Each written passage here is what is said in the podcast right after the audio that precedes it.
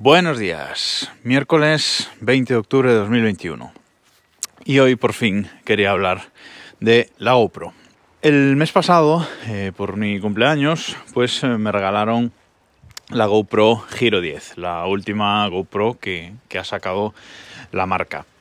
Yo venía eh, de una GoPro Giro 4 Session, esta GoPro que era simplemente un cuadradito, no tenía eh, pantalla ni, ni, nada, simplemente tenía un, único botón y con ese botón se encendía, se apagaba, era el botón con el que sacabas fotos, grababas vídeos, es decir, era una GoPro un poco más eh, pues automática en el sentido de que eh, tenías que grabar y hacer fotos sin realmente eh, saber qué estabas, qué estabas grabando, ¿no?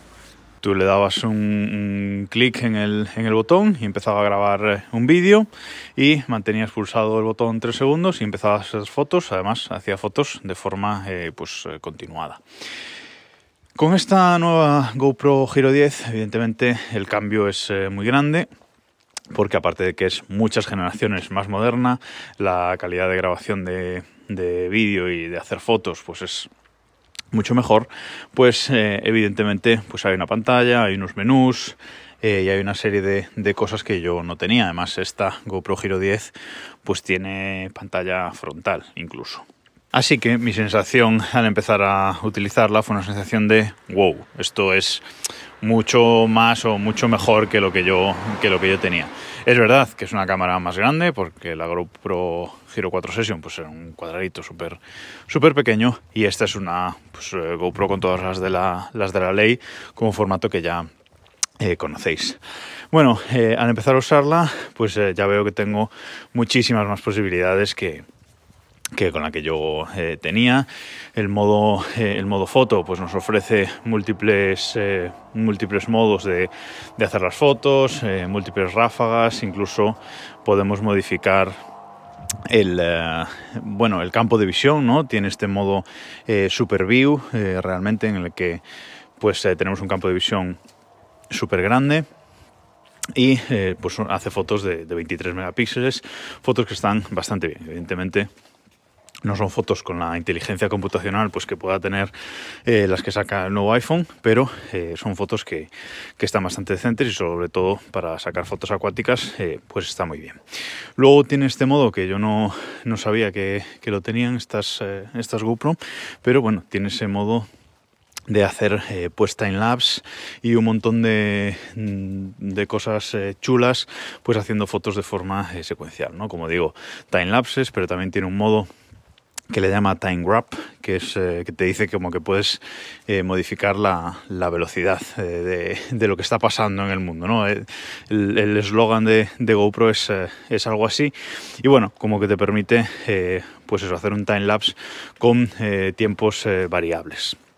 Está, está bastante, bastante chulo. Una de las grandes capacidades, o la gran capacidad realmente de esta, de esta GoPro, la gran novedad, es que puede grabar a una resolución de 5,3K a 60 frames por segundo. Que esto es una resolución eh, de la leche, la verdad. Es una resolución eh, tremenda y los vídeos pues se ven muy muy bien, eh, que voy a decir.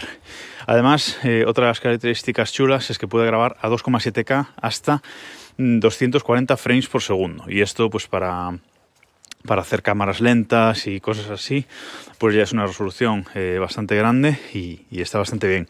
Yo para, como referencia, yo con, con el dron que tenía eh, hasta hace poco, con el, con el Phantom 4, eh, con ese dron que podía grabar 4K, yo siempre grababa 2,7K, porque el, el MacBook que, que yo tenía, ordenador que yo tenía, no soportaba eh, edición de vídeo en, en, 4K. Entonces yo con ese dron que podía grabar a más resolución solo grababa a, a 2,7K para poder editar luego los vídeos, incluso verlos. Eh, y ya es una resolución que ya, que ya está muy bien y ya se ve eh, súper bien. Entonces, bueno, pues eh, eso, las características de este de esta GoPro, pues como digo, eh, puedes modificar el, campo de visión, tiene este Super View, esa visión eh, wide, eh, y bueno, visión normal, etcétera. O sea, está muy chulo. Además, lo que es la, lente, lo que, lo que cubre el, el, sensor, lo que cubre los sensores de, de la foto y del, y del vídeo, es intercambiable, o sea, se puede, se puede quitar, es una lente hidrofóbica, que este es uno de los grandes problemas que, que yo he visto que tenía en la GoPro Hero 4 Session, que es que cuando tú hacías una foto eh, debajo del agua y luego salías, muchas veces eh, no te dabas cuenta y te quedaba una gota, un gotón en el medio del, sensor y luego cuando sacabas las fotos, pues ninguna de las fotos que sacabas eh, valía para nada este cobertor del sensor en esta eh, Giro 10 pues es, es, hidrofóbico y ya he comprobado que sí, que lo metes en el agua y la, y la sacas y, y el agua se va eh, totalmente del, del sensor, lo cual está muy bien. Con lo que más he flipado en esta GoPro, que como digo, tampoco es que la haya podido probar intensamente, porque yo la GoPro eh, la uso mm, prácticamente solo en, verano, eh, realmente. Alguna vez, alguna vez cuando salgo a andar en, bici, pues también en, invierno y tal. Pero bueno, principalmente eh, en verano, para hacer fotos pues en la piscina, en el mar, etcétera, ¿no? En muchos, en muchos sitios ahí es donde realmente la, la exploto. Pero quería evidentemente probarla y probarla. Madre mía, parece que viene un bueno, eso que habéis oído no era un camión, era una pickup. Madre mía, qué, qué ruido hace esa, hace esa pickup. Bueno, como decía, que la uso más intensamente en verano, pero evidentemente con este regalo pues quería, quería probarla, además para poder hablaros también a vosotros un, un poco aquí. Y con lo que más he flipado realmente ha sido con la estabilización de esta, de esta GoPro. Eh, tiene varios modos, tiene tres modos de, estabilización. El modo Boost es el modo más eh, agresivo, que recorta un poco la, visión del, sensor para ofrecer una estabilización eh, digital espectacular. O sea, increíble.